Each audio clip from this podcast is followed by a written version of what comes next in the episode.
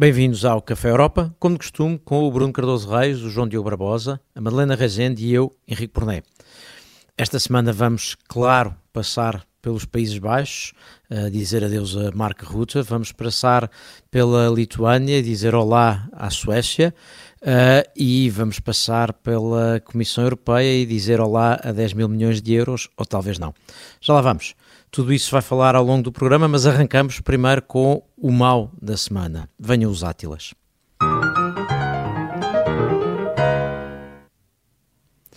João Diogo Barbosa, primeira grande dúvida. Tu queres um Átila para a saída de ruta? Isso é por, são, são já saudades? Não, são grandes saudades, é um grande estadista, que é o que eu costumo dizer sempre que alguém abandona. Um, e, e, no caso do Ruto, acho que isso é, apropriado. Vale a pena pensar primeiro nas razões para a demissão, mas também fazer um balanço uh, do que ele representou nestes 13 anos. Acho que só Orban está há mais tempo no poder do que ele e se calhar neste particular poder para Orban não é propriamente mau sinal. Uh, mas, enfim, organizando-nos em relação à política interna dos Países Baixos, Ruta demite-se depois de uma crise na coligação a propósito do assunto das migrações.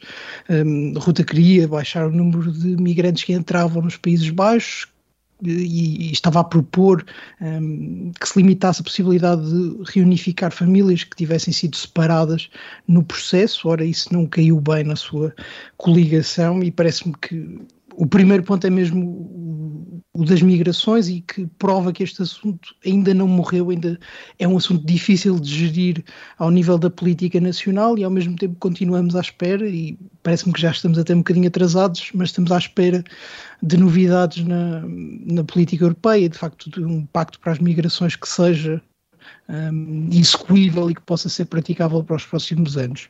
Mas a, a, verdade é que eh, a história é um bocadinho mais eh, complexa e a saída da ruta também é um bocadinho mais difícil do que simplesmente uma crise por causa das migrações. Eh, a situação política nos Países Baixos está complicada porque mais do que nunca está, está fragmentada. Eu estive a ver as sondagens e, enfim, contas rápidas seriam precisos cinco a seis partidos agora para fazer uma maioria, é muito difícil governar nessas condições.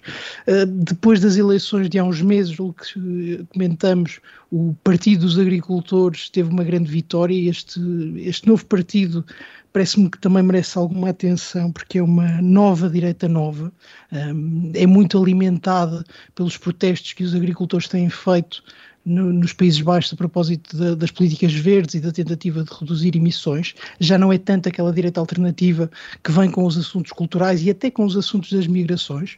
Um, e este é o partido que agora aparentemente lidera as sondagens. Não, não quer dizer de maneira alguma que vá liderar um governo, mas é o partido que lidera as sondagens dos Países Baixos.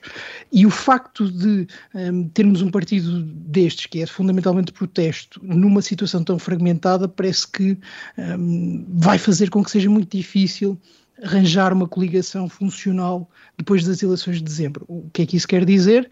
Que se calhar eh, Marco Rutte demitiu-se, mas vai estar um ano ainda no poder. Ora, um ano uh, parece-me que vai bater exatamente naquele rescaldo das eleições europeias, uh, para as quais Marco Rutte já disse não ter nenhuma intenção particular, mas nós se calhar sabemos que não é bem assim. E portanto esta demissão, que foi muito aplaudida por, até internamente por ser um ato de coragem e de desprendimento do poder, pode ser uma colocação muito interessante para os cargos europeus, mas a verdade é que também vai muito de encontro à narrativa uh, que Marco Rutte tem conseguido construir para si próprio.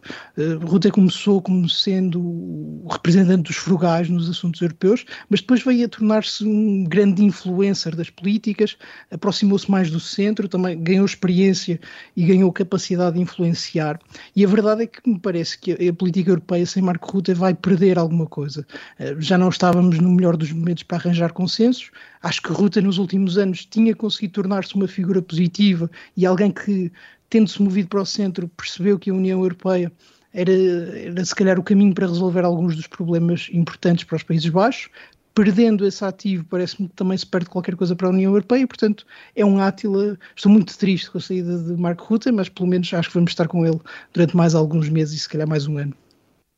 E depois de 13 depois, anos, depois, calhar, é, talvez é, mais... é o chamado We cannot get enough, não é? É o Sim, número do azar. Estou a estranhar, João Diogo, tu, tu, tu queres te livrar do Stoltenberg, que tem sido um ótimo secretário-geral ao fim de apenas 10 anos e, e mesmo assim preferias que o Rutte continuasse uh, ao fim de 13, pá, acho que... eu, eu, estou pelo candidato do Reino Unido e sobretudo contra, contra a von der Leyen, esse é o meu grande medo, por aí tens razão, Bruno. Mas, mas, mas, eh, mas, mas eu acho Vol, que... Vol, acho que... Voltando ao tema, não é? Uh, não, é? Duas notas rápidas. Uma é a questão realmente do, do asilo e, e dos refugiados. Uh, eu acho que, enfim, uh, não sei, acho que isso não teve grande eco em Portugal, mas ao nível europeu, tirando a questão da, da, admissão dele, mas eu acho que é importante deixar claro que aquilo que preocupa os holandeses é ter condições para receber devidamente os, os, refugiados e, portanto, eles acham que não têm, nomeadamente, casas suficientes para os receber portanto não estão aqui a dizer que aparecem refugiados, vamos ver se há uns quartéis arruinados onde os vamos colocar, porque vai correr muito bem, como certos países eh, por vezes parece que, que enfim, gerem a questão assim, eh, e, e, portanto, eh, e portanto havia aqui uma proposta de distinguir refugiados de refugiados de guerra, portanto há um estatuto de maior proteção aos refugiados de guerra, e, e no fundo reduzir a questão da, da reunião familiar que enfim, por um lado é de facto um gesto humanitário importante, a pessoa não está separada da família, por outro lado, haver algum controle sobre que família, ou seja, que parentes é que se podiam uh, juntar e, e, quando. Mas tudo isso realmente uh, remete para o segundo aspecto fundamental que o João Diogo também referiu, que é a política holandesa sempre foi bastante fragmentada, mas Uh, portanto, sempre houve governos de coligação, mas fragmentou-se, tem-se fragmentado cada vez mais, têm surgido cada vez mais partidos uh, e, portanto, as coligações têm-se tornado cada vez mais difíceis de gerir e, e, portanto, não é por acaso que este governo do Marco Rutte, que é já o quarto, Uh, cai ao fim de pouco tempo, ao fim de, penso que um ano, uh, com, por causa de divisões internas, e, e, foi o governo que mais tempo demorou a formar na história parlamentar, na história constitucional uh, neerlandesa, e portanto acho que isto é realmente um sinal desse ponto de vista preocupante. Nós nem sempre gostamos daquilo que a Holanda diz, ou daquilo que a Holanda defende, ou que o Marco Rutte disse. Agora, é realmente um país bastante importante, nomeadamente pelo, pelo seu enorme dinamismo económico e peso económico, e, e, portanto, tem realmente um é um país com peso na, no contexto europeu e, portanto, se tivermos aí crises políticas prolongadas, se tivermos dificuldades de formação de governo, se tivermos governos, digamos, muito contra a natura e, portanto, com muita dificuldade em entenderem-se para formar o governo e depois entenderem-se depois do, do, governo formado, obviamente isso é uma má notícia para, não só para a governa, governabilidade dos Países Baixos, mas também para, para a governabilidade da, da, União Europeia. É um problema mais geral, mas que eu acho no, no caso dos Países Baixos está realmente a atingir um ponto preocupante. Eu, eu, queria aqui juntar, ou sublinhar, concordo com muito do que o João Diogo disse, menos sobre o futuro da, das lideranças da NATO e por aí fora, uh, mas, mas em relação a Marco Rutte, concordando com muito e, e sublinhando dois aspectos aqui, uh, Bruno. Primeiro, em relação à questão da, da razão direta e primária do anúncio da saída do Marco Rutte. Eu acho que, aliás, enfim, a questão de fundo pode ser mesmo o cansaço de gerir uma coligação e de, de governar estes anos todos e agora ainda ter que gerir uh, com mais paciência uma coligação mais difícil. Mas o, um dos aspectos que tu uh, fazias referência é embora a razão, uh, enfim, a questão das migrações e a questão da, da reunião familiar seja essa e tenha sido também suscitada porque morreu uma criança aqui há uns tempos num, num desses centros de acolhimento e isso levantou o problema precisamente de não haver condições. Isso dito, não é irrelevante notar que o problema das que a questão das migrações e dos imigrantes e dos refugiados é um ponto na agenda política nacional e quanto mais difícil for a resolução e quanto mais problemática se mantiver, à medida que nos aproximamos das eleições europeias, maior o risco de se tornar um tema da política da, das eleições europeias. Uh, e normalmente, quando isso é um tema da política europeia e das eleições, nunca é uh, uma, um tema que se torne uh, potencialmente consensual ou que caia para o lado de quem defende soluções razoáveis.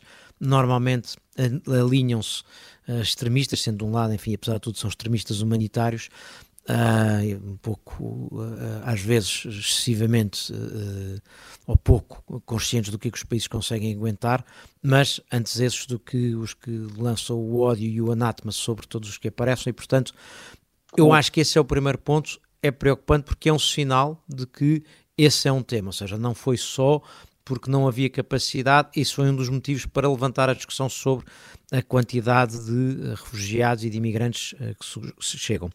O segundo aspecto é o que o João Diogo refere também, que é o desafio lançado pelo Partido dos Agricultores. A verdade é que estamos a assistir, e uh, uh, os Países Baixos são um dos casos, mas não é o único, estamos a assistir ao que parece ser um discurso político que explora aquilo que chamaria a fadiga das políticas uh, ambientais.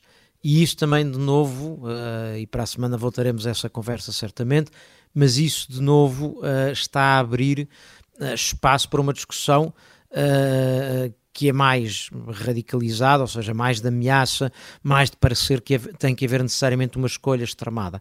E, portanto, essas, esses dois aspectos parecem-me significativos. O terceiro ponto é que os Países Baixos, ou Holanda, como nós costumamos dizer, eh, e dizíamos sempre, um, ehm, com ruta assumiram o lugar possível, ou seja, de reunir as tropas dos uh, uh, deserdados do Brexit, ou seja, aqueles países que muitas vezes se escondiam atrás do Reino Unido e agora sem, sem o Reino Unido apareciam muitas vezes liderados pelo Mark Rutte. Mas a verdade é que muitas vezes ele também foi capaz, e o João Diogo dizia isso há pouco, ou sublinhava esse aspecto dessa moderação, foi capaz de uh, levar algum, uh, liderar algum acordo puxando os tais frugais. E ainda há pouco tempo falámos aqui disso, aquele non-paper que a Holanda e, o, e, a, e, Espanha apresentaram sobre a reforma da governação da zona económica. E, portanto, no geral, sim, parece-me que corremos o risco de perder um líder que tem sido importante e bastante útil e, e, bastante razoavelmente ponderado. A última coisa que me parece que faça sentido e começa a ver é quem resolva aproveitar isto para acusar o Marco Ruta de ser um perigoso radical de afinal de extrema-direita porque odeia os migrantes. Quando a conversa entrar neste tom, parece-me que se torna pouco séria. Também, Sim, do outro lado, Henrique também é um perigoso globalista que quer uma nova ordem mundial e que está a tentar tramar os agricultores. Portanto, o Ruté tem uma Exato. flexibilidade tal que, que, dá para os dois lados. Sim, e há, e há aqui realmente, de Madalena. facto, uh, sim, um, um, uh, uma polarização que se torna cada vez, enfim, isto é um bocadinho generalista estar a dizer, mas esta polarização que, que cobre todo o espectro político, entre os esquerdistas, os centristas, a direita, de facto é que temos aqui um caso, já se fala desta polarização há muito tempo e das, das dificuldades que ela cria em criar governos na Europa, mas aqui realmente encontramos um laboratório político. A Holanda sempre foi um laboratório político para todo o género de coisas e, e espero que, enfim, que não se, que não se torne uma segunda Bélgica em termos do tempo que vai demorar a, a criar um novo governo. De resto, e antes, de, antes só de te esperava, uh, João Diogo, que tu desejasses ver Timmermans a concorrer a primeiro-ministro uh, na Holanda, surpreende que não tenhas posto essa possibilidade, uh, mas tirando isso, mudamos, mudamos de assunto, vamos para o, para o segundo Átila. Madalena, está tudo a celebrar a cimeira da NATO, mas tu queres dar um Átila.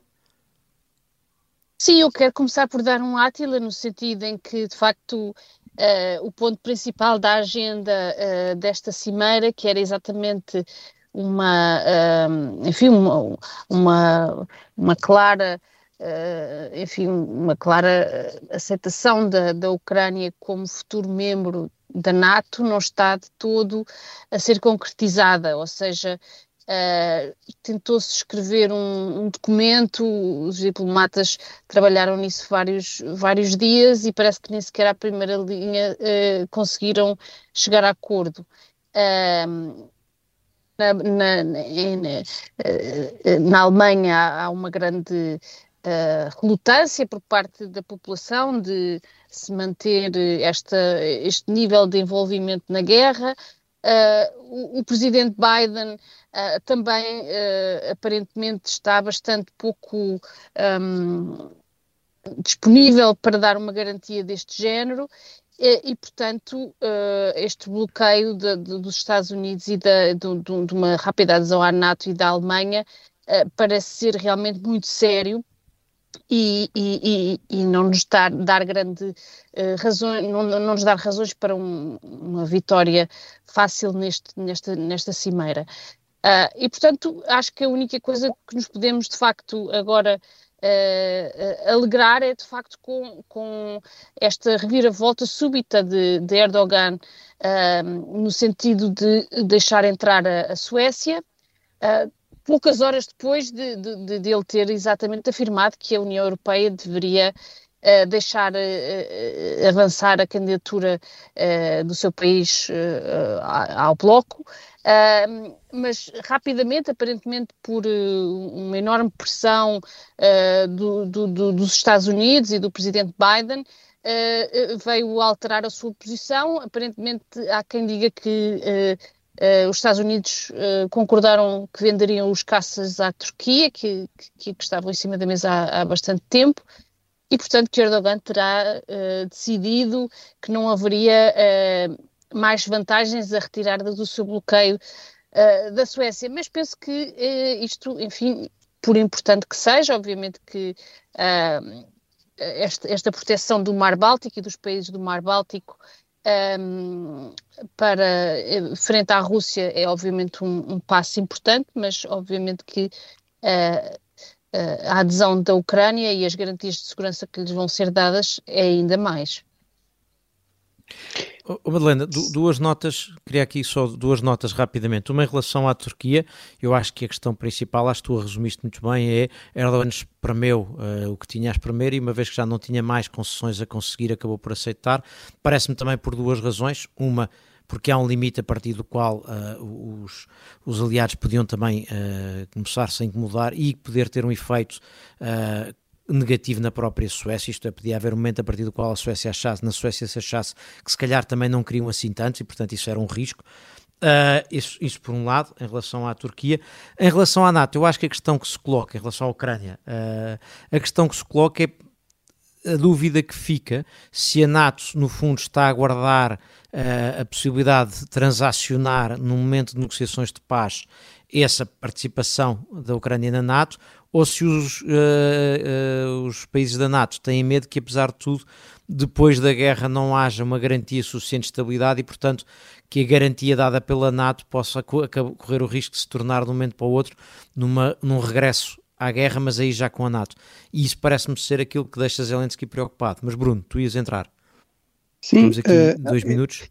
Sim, eu, eu acho que, é, é, no fundo, Zelensky é, parece ter, no fundo, apontado demasiado alto. Ou seja, eu acho que aquilo que foi conseguido já foram resultados importantes e positivos para a Ucrânia. Por exemplo, o Conselho Ucrânia-NATO dá-lhe a possibilidade, de alguma forma, influir na agenda, convocar reuniões.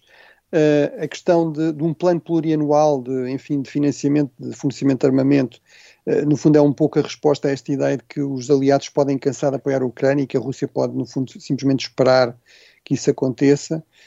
Um, há este sinal também de que não haverá um Membership Action Plan, portanto não haverá aqui um plano de adesão com uma série de critérios que tem de ser negociado esse plano, depois tem de se avaliar a implementação, portanto uh, foi suprimido esse passo, uh, isso é um sinal importante. Eu não tenho dúvidas que Zelensky preferia mais e percebe-se porque é que preferia mais, porque no fundo a, a grande vantagem do artigo 5 é que é uma, uma, garantia de segurança mútua, que é importante até para os próprios Estados Unidos, que também precisam de aliados, e todos os aliados têm um grande interesse em ser fiéis a essa garantia, porque sabem que no futuro podem vir eles a precisar. Enquanto qualquer declaração que seja uma garantia que é dada à Ucrânia, é, é, é, sempre uma dádiva que a certa altura pode ser, pode ser retirada. Agora, eu acho que seria sido mais inteligente, talvez a Zelensky, valorizar estes aspectos positivos, apresentar isto como um sinal grande de apoio da Ucrânia, à, à, da NATO à Ucrânia, e depois a seguir continuar com esta questão, até porque eu acho que provavelmente aí a Ucrânia tem de oferecer algumas concessões. Por exemplo, dizer eh, nós não vamos invocar o artigo 5 para recuperar territórios perdidos. Seria só, por exemplo, se, fosse, se voltássemos a ser João Diogo. Rapidamente sobre Erdogan. Em 30 segundos de facto o grande negociador parece aqui ter dado um passo em falso. Não é de maneira nenhuma seguro que os Estados Unidos consigam efetivamente vender os F-16, porque a questão tem de ir ao Congresso e o Presidente Biden não tem propriamente uma, uma influência moral sobre o Congresso que lhe permita fazer as suas promessas. Um, eventuais tweaks, quer com o Canadá ou com a União Europeia, parecem que são coisas que já terão sido oferecidas anteriormente e, portanto, não seriam decisivas para alterar a sua opinião. Uh, há dias ainda queimava-se o, o Corão num protesto na Suécia, portanto Erdogan parece muito mais desempenhado neste novo mandato em alinhar-se com o Ocidente, essa é a verdadeira história, não tanto conseguir um, concessões negociais, desta vez não foi possível, um, mas vamos ver se isto é para durar ou se é apenas um posicionamento pragmático para os próximos meses. Em relação à Ucrânia, eu diria que não é a própria Ucrânia, eh, pegando num ponto do Henrique, não é a própria Ucrânia que quer transacionar uma eventual adesão à NATO, é provavelmente uma série de Estados-membros da NATO, na, na nos quais se calhar se inclui, exato, é isso, se inclui os Estados Unidos e a Alemanha, que foram os mais vocais contra a adesão, eh, que vêem aí possivelmente uma ficha de troca. Isso fazia se calhar sentido no início do conflito, hoje se calhar é mais difícil convencer os ucranianos a ir por aí e é sempre muito duvidoso Vamos. que possam ser os Estados Unidos a decidir como se faz a paz na Ucrânia. Bom, e com isto chega ao fim a primeira parte do Café Europa desta semana. Voltamos já de seguida para a segunda parte.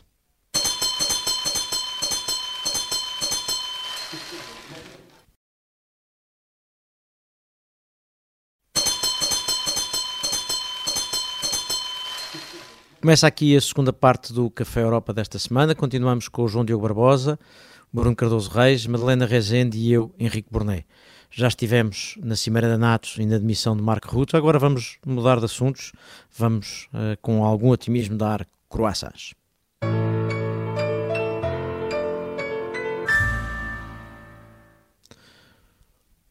João Diogo Barbosa, depois das saudades de Marco Rutte na primeira parte, uh, já satisfeito com um pequeno acordo entre o, a União Europeia e os Estados Unidos? Sim, eu sou um burocrata no coração, como vocês sabem, e, e esta, esta, decisão de adequação da Comissão Europeia, assim que se chama, uh, que basicamente é um mecanismo do, do, Regulamento de Proteção de Dados que permite uh, a transferência de dados de dentro do espaço económico europeu para países terceiros, e isto é uma matéria, enfim, eu percebo, uh, muito entusiasmante mas a verdade é que estava aqui um bloqueio nas relações entre a União e os Estados Unidos. Uh, o Tribunal de Justiça uh, tinha firmado jurisprudência uh, que dizia basicamente os Estados Unidos não protegem ou não, não aplicam os direitos concedidos aos cidadãos europeus e, portanto, não é possível transferir dados sem quais, quaisquer limitações para a América. Ora, a Comissão veio agora dizer que os Estados Unidos mudaram a sua posição e após umas movimentações eh, não propriamente legislativas, uma ordem do presidente Biden e uma mudança de posição do, do procurador-geral um, ehm, que, que, estava tudo respondido, ou seja, que as questões que tinha levantado o Tribunal de Justiça estavam respondidas e, portanto, se poderia agora voltar a, trans, a transferir dados para a América. Isto é importante porque um, na economia em que vivemos estas transferências de dados são importantes, mas a verdade é que já há quem ache que esta decisão da Comissão é precipitada, que de facto os Estados Unidos ainda não estão a proteger um, como deviam os direitos dos europeus, mas parece-me que é importante por ser um daqueles casos em que o efeito Bruxelas tem um efeito útil e que nós podemos medir. Um, houve não só uma adaptação das empresas, mas uma adaptação mesmo do, do ordenamento americano uh, à proteção de direitos fundamentais do, dos cidadãos europeus e, mais do que isso, um, houve um efeito de Bruxelas que contribuiu não para acrescentar, eu diria, requisitos regulatórios que não servem para nada, mas para proteger a privacidade, para assegurar que os direitos dos europeus estão protegidos e que, de certa forma, até os direitos dos americanos ficam mais protegidos eh, por força da legislação europeia. Portanto, parece-me uma boa decisão. Há quem ache que não, não é bem assim, mas é um primeiro passo e é uma forma de melhorar as relações entre a União Europeia e os Estados Unidos. Eu depois de ouvir João Diogo dizer que os direitos dos cidadãos europeus e até eventualmente os direitos dos cidadãos americanos ficam assim mais protegidos, acho que. É não, não porque, Henrique, é, é preciso ver que eu sou um ativista, não é, Henrique? Já lá vamos, hoje temos conversas sobre ativistas. Bruno, uh, outro tipo de ativismo, o, já ouvi queixas uh, ao facto da, do Banco Central Europeu não ouvir nem os, os chefes de Estado e de Governo, quanto mais os cidadãos mas tu estás satisfeito com o facto de ouvirem por causa do tema fundamental das notas? Não das que cada um anda no bolso. Ou sim, enfim, sim. mais ou menos.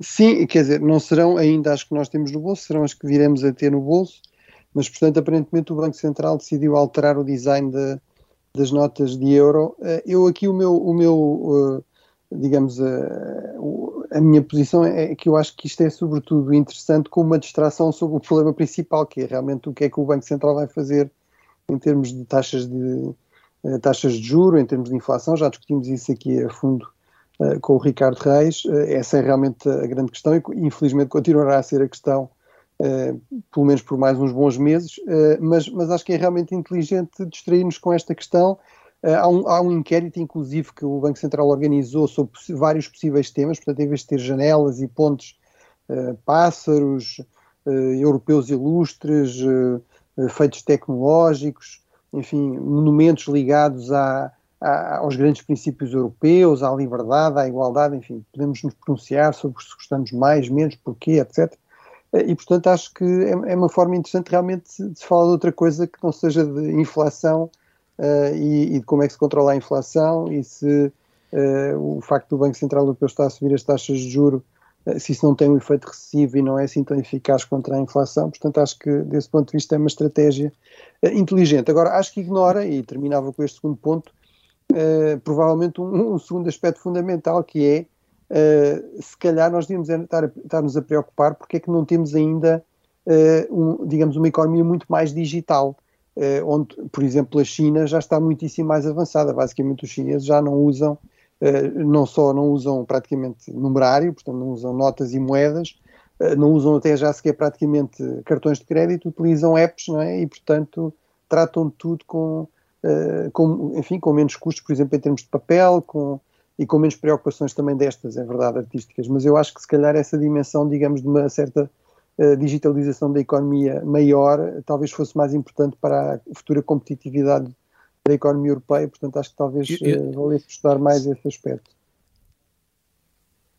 Eu tinha um comentário não sério a fazer, mas agora vou acrescentar um, que tem pretensões a ser mais sério. O não sério era só uh, dizer daqui para os senhores do BCE que desta vez podiam tentar que as notas fossem todas de cores diferentes e não haver a nota de 20 e a de 5 terem cores vagamente parecidas. Mas pronto, isso é, um, é uma queixa minha. Acho que é, se quiserem acho que é levarem devida a conta.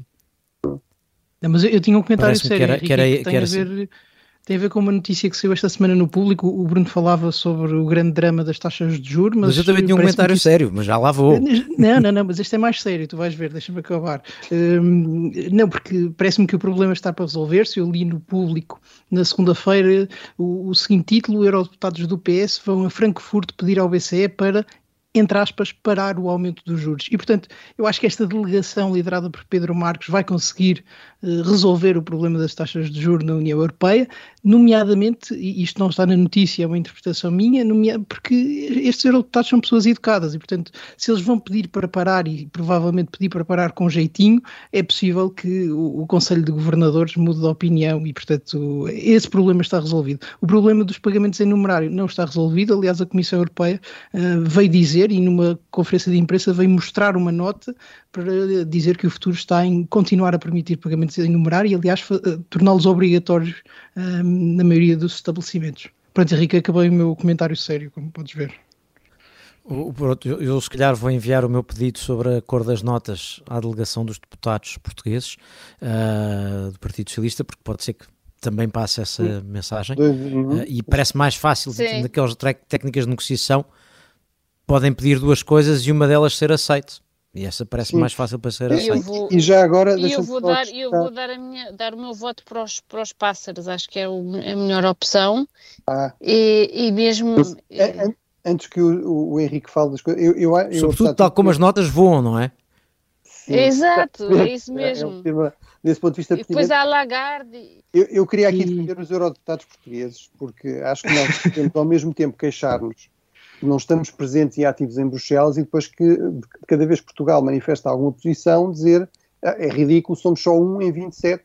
Bem, somos só um em 27, como os outros são um em 27, enfim, temos o peso que temos. Eh, acho que se temos interesses para defender ou argumentos. Bruno, aqui o problema, o problema não é, não é ser um em 27 O problema é o Parlamento Europeu uh, uh, ir dizer à, à, à senhora Lagarde que quer uh, que baixe os juros numa formato de delegação. O ponto é esse. Não, não, não. Eles vão pedir não, para não parar. É o resto. Mas, mas, pedir. Mas, mas, o facto de. Quer dizer, eu, eu começo, a, começo a estranhar esta, esta ideia que parece que a separação de poderes e a independência dos poderes e a independência significa que ninguém pode falar sobre nada. Portanto, de repente se o Parlamento diz uma coisa, o Governo não pode dizer outra. Se o Banco Central diz uma coisa, os, quer dizer, vamos ter calma. Eh, deixem estar que a senhora Lagarde tem autonomia para decidir o que quiser, mas os parlamentares não lhe podem manifestar uma opinião e dizer que de acordo com os oh, interesses podem seus, com certeza portanto, acho, por acaso convém ter algum cuidado com essa tua preocupação Convém ter algum cuidado com essa tua preocupação, porque se dois para amanhã os tesouros políticos começarem a comentar sentenças judiciais, temo que essa tua doutrina seja invocada e, e, não, e não gostaria. Mas sim, claro que podem. Agora, podemos achar que a probabilidade de resultado é baixa, sobretudo porque o formato não é uh, ir pedir. Se alguém uh, apresentar dados que mostrem as consequências negativas, talvez a discussão possa ser feita noutros termos. Parece-me que é mais este o ponto. Mas agora deixem-me só voltar, é porque a questão do, do, do numerário digital. Não, é, é, que, é assim, nós acabamos de assistir num país que tem quase 300 anos de tradição de separação de poderes, foi, foi a primeira grande Constituição que teorizou a separação de poderes, que é os Estados Unidos o Presidente da República a criticar publicamente uma decisão do Supremo Tribunal. Portanto, eu acho que não, não está em causa a Constituição americana porque o, Presidente Biden decidiu criticar o Supremo Tribunal americano. Quer dizer, francamente, acho que esta discussão não faz sentido. Quer dizer, as pessoas têm de ter liberdade. Uma coisa era ele dizer, eu, eu, eu acho que não se deve obter esta decisão. Vamos desafiar esta decisão, como o Presidente Biden fez, como o Presidente Trump fez em relação a, outra, a outras questões. Isso, não, obviamente, não é aceitável é evidente que tem de se respeitar a decisão do Tribunal, como tem de se respeitar a decisão do BCE no, seu âmbito jurisdicional. Agora, discordar dessa, discussão, dessa decisão, não vejo qual é o problema. Quer dizer, uma democracia também é isso. Mas pronto, desculpa, uh, uh, Volto na questão da, das sentenças, não, não, não, não, não te acompanho tanto, uh, porque, e aliás já houve em Portugal aqui há uns anos o, o inverso, quando tiveste um governo também a criticar as decisões do Tribunal Constitucional e já eram a Jesus que portanto, essas coisas tendem a ser mas, muito mas eu sempre achei isso a crítica, ridículo, quem não. faz a crítica, qual é o tema. Mas, mas, mas, enfim. Não, uh... Henrique, deixa-me só interromper-te mais uma vez, eh, só para dizer: o que tem graça aqui é o pedir para parar. É, é uma forma interessante de colocar a questão à imprensa. Mas no caso específico do, dos parlamentos e dos políticos em relação aos bancos centrais, parece-me que, que não esteve nada mal o Primeiro-Ministro a semana passada a criticar, exprimiu a sua opinião, mas há, um, há sempre uma dúvida e há sempre uma discussão latente neste ponto, que é o da independência dos bancos centrais. Há muita gente que eh, defende uh, que isso é uma relíquia de outra era e que deveria acabar, que a política económica ou orçamental e a política monetária deviam novamente estar unidos e sob a dependência dos governos e dos parlamentos. E, portanto, neste caso específico, não, não me parece que exista a mesma questão em relação aos tribunais. No caso específico da política monetária, é uma discussão importante a ter, não é apenas o exprimir de uma opinião, é abrir uh, o debate para se deve continuar ou não a política monetária a ser independente dos governos e há países em que não é, mas parece-me que nenhum deles eh, entraria na União Europeia ou que se calhar um de nós gostaria de seguir a política monetária do Zimbábue ou coisa do género. E portanto, no caso específico das críticas à política monetária, não é só a crítica em si, é também a discussão que vem depois. Um, e aí parece-me que é diferente da questão judicial até.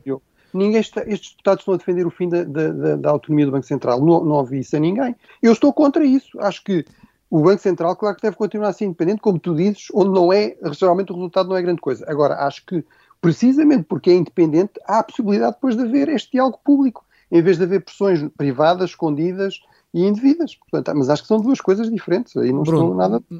Eu, eu percebo o teu ponto, Bruno, mas, uh, e agora, enfim, já estamos longe do, da, da, da, delegação dos, do PS a Frankfurt, mas estas discussões são verdades enquanto as instituições são garantidamente independentes. Se nós tivéssemos isto, se isto estivesse a passar não no tempo do euro, mas no tempo do escudo, em Portugal e apenas entre o governo e o Banco Central, uh, que fosse na, na altura banco, o Banco de Portugal, eu acharia que essas pressões corriam o risco de indica, indiciar a, a, violação da independência porque havia capacidade de o fazer, ou pelo menos tentação. Portanto, não acho que seja como tu dizes, não é sempre garantido lá porque é independente, pode-se criticar, não há problema nenhum. Tem que se ter cuidado porque essa independência deve ser preservada e, portanto, sim, faz sentido ter opiniões divergentes, mas gestos que indiciem que vamos lá tentar convencê-los a fazerem como nós queremos que faça, há uma diferença entre eu criticar a posição e eu dizer vocês deviam mudar. Uh, até, até que ponto é que isso é, é pôr em risco a independência, não parece que aqui estejam a querer pôr em risco a independência, mas estar preocupado com o conceito não me parece, não me parece um, um mau princípio. Mas uh, uh, avançava para mais um tema.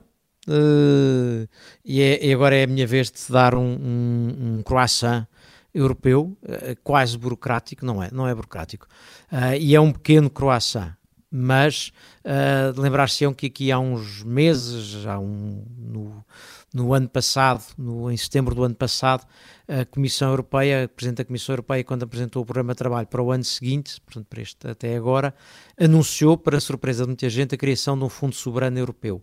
Uh, ninguém sequer sabia o que, é que era, que ideia era essa, de onde é que vinha, e começou a circular em Bruxelas a ideia de que isto tinha sido uma ideia de Breton, que tinha conseguido, no fundo, sugeri-la a von der Leyen e pôr no, na proposta. O Fundo Soberano, uh, a certa altura, quando se discutia em Bruxelas o que era ou o que seria, a certa altura percebeu-se que ninguém sabia bem o que, que era, nem que ideia que estava pensada, mas há um conceito por trás, uh, e tem havido um conceito por trás, que vem dar a uma discussão que temos tido aqui várias vezes, e que é o problema de, a partir do momento em que nos tornamos, por um lado, mais protecionistas, ao mesmo tempo mais intervencionistas, e toleramos maior, uh, mais vezes, auxílios de Estado às empresas, começou-se a criar o problema de que nem todos os países têm os bolsos uh, igualmente fundos. E, portanto, há o problema de saber como é que se consegue, se já que se começa a permitir auxílios de Estado de forma menos discriminada, mais indiscriminada, como é que se tenta compensar o facto de os alemães poderem dar muito mais auxílios uh, do que os portugueses, para dar um exemplo óbvio. A ideia do Fundo Soberano surgiu um pouco como se fosse isso, ou seja, dinheiro gerido centralizadamente a partir da União Europeia a que concorressem projetos e iniciativas em todos os Estados-membros uh, e, portanto, um, um, dinheiro que era, no fundo, atribuível aos projetos de todos os países e não apenas dependente do dinheiro dos seus países. Uh, estamos longe disso e, e não é certo, eu acho que é preciso fazer esta reserva, não é certo que isto seja o melhor caminho, mas já que estamos a ir por este caminho nos Estados Unidos e na Europa, alguma coisa que compense a falta de uh, level playing field entre países com orçamentos maiores e menores é bom, uma vez que estamos a, a, a partir esta igualdade do lado da proibição dos auxílios de Estado. E é aqui que entra este dito STEP, que é um apresentado pela Comissão Europeia mesmo como um passo a, a caminho do Fundo Soberano. Uh, está longe de o ser, por enquanto, entre outras coisas, é apenas usar dinheiro de fundos que já existem, ou seja, dinheiro que não é gasto, é uma coisa que é muitas vezes apresentada em Bruxelas, o mesmo fundo uh, ou os mesmos restos dos fundos apresentados várias vezes. É um pouco isso que pode mesmo ser dinheiro Em várias Há uma ideia de tentar. É, é, os fundos, o mesmo dinheiro voa várias vezes, lá está. Uh, mas aqui uh, tentar, uh, além disso, há uma hipótese de tentar pôr 10 mil milhões, puxar 10 mil milhões. tem algumas regras, uma delas que me parece muito importante para o caso de Portugal, que é o de permitir uma maior flexibilidade no uso das verbas da, do, do, dos fundos de coesão, dos fundos regionais. Ou seja, nós hoje em dia temos um conjunto de limitações no uso desses fundos e como não temos bolsos muito fundos, uh, se não uhum. pudermos usar os fundos europeus para isto, ficamos limitados. E portanto isto parece-me ser uma, uma notícia que está, pelo menos, no bom caminho, no bom caminho dadas as circunstâncias. Sim, dado, dado, dado o facto de, de desculpa, uh, realmente deste, deste debate entre, entre política, as políticas industriais que os grandes países querem levar para a frente, não é? E a, e a desigualdade que isso cria na Europa, eu penso que está a chegar a uma certa maturidade e, portanto, mesmo este step é já um, enfim, um sinal de que isto está mesmo para avançar. Não, eu, eu, acho que é muito importante realmente uh, ter a noção de que o mundo mudou em alguns aspectos uh, a noção de que não é muito realista, por exemplo, pedir uh, aos, aos Estados europeus que rejeitem oportunidades de investimento em setores estratégicos por exemplo, da China, ou enfim, ou de outros investidores problemáticos, ou dos países do Golfo, etc., mas depois não haver nenhuma alternativa. Uhum. Uh, e, portanto, e, e, também é evidente que em alguns setores críticos realmente vai ser preciso investimento, sendo que ele provavelmente terá, e espera-se que tenha, uh, depois um retorno importante. Mas, portanto, eu acho que, enfim, com, com regras claras, e, e, aí será provavelmente sempre algo que é necessário uh, discutir e que pode gerar algumas polémicas, mas com, com regras claras, com garantias de boa gestão, enfim, acho que ninguém questiona que, por exemplo, a Noruega tem um fundo de investimento, um fundo soberano, e isso não faz, digamos, da, da Noruega, digamos, um, um, um petrolado, uhum. desgovernado ou, ou, corrupto, e, portanto, acho que é possível realmente fazer isso bem e, e, eu acho que é realmente, como dizia o Henrique, um passo no, na, direção, na direção certa, que provavelmente já vai um pouco atrasado, mas mais vale tarde do que nunca. A propósito destas questões do investimento, eu estava a ouvir o Henrique a pensar, isto é basicamente o que faz o, o Banco Europeu de Investimento, depois o Henrique estava a começar a falar das regras de concorrência e eu pensei, boa, quem é que está a tentar ir uh, da gestão das regras de concorrência para o Banco Europeu de Investimento? E, portanto, uh, se a própria Comissária Vestager acha que o futuro está na distribuição de subsídios pelos Estados-membros, quem sou eu para achar que isto é má ideia? Portanto, acho que é um excelente caminho e precisamos é de mais gente que esteja a gerir as regras de concorrência e depois vá distribuir subsídios. Parece-me que é o, o caminho correto. Só, só, só, uma nota, cuidado, não, não convenças as pessoas que o Banco Europeu de Investimento distribui subsídios, senão bate-lhes tudo à porta e depois vão descobrir é verdade, que têm que pagar baixinhos, mas pagam. É verdade. Mas sim, mas sim, tens razão, entre o FEI, o Fundo Europeu de Investimento que de lá vem também, se não são subsídios, mas enfim, mas é, é dinheiro mais fácil. E, e com, com esta, uh, por aqui ficamos, não há tempo para os Dijsselbloems, mas para a semana prometo Dijsselbloems sobre uh, excessos dos ativistas climáticos. Fica para a semana, Café Europa volta para a semana.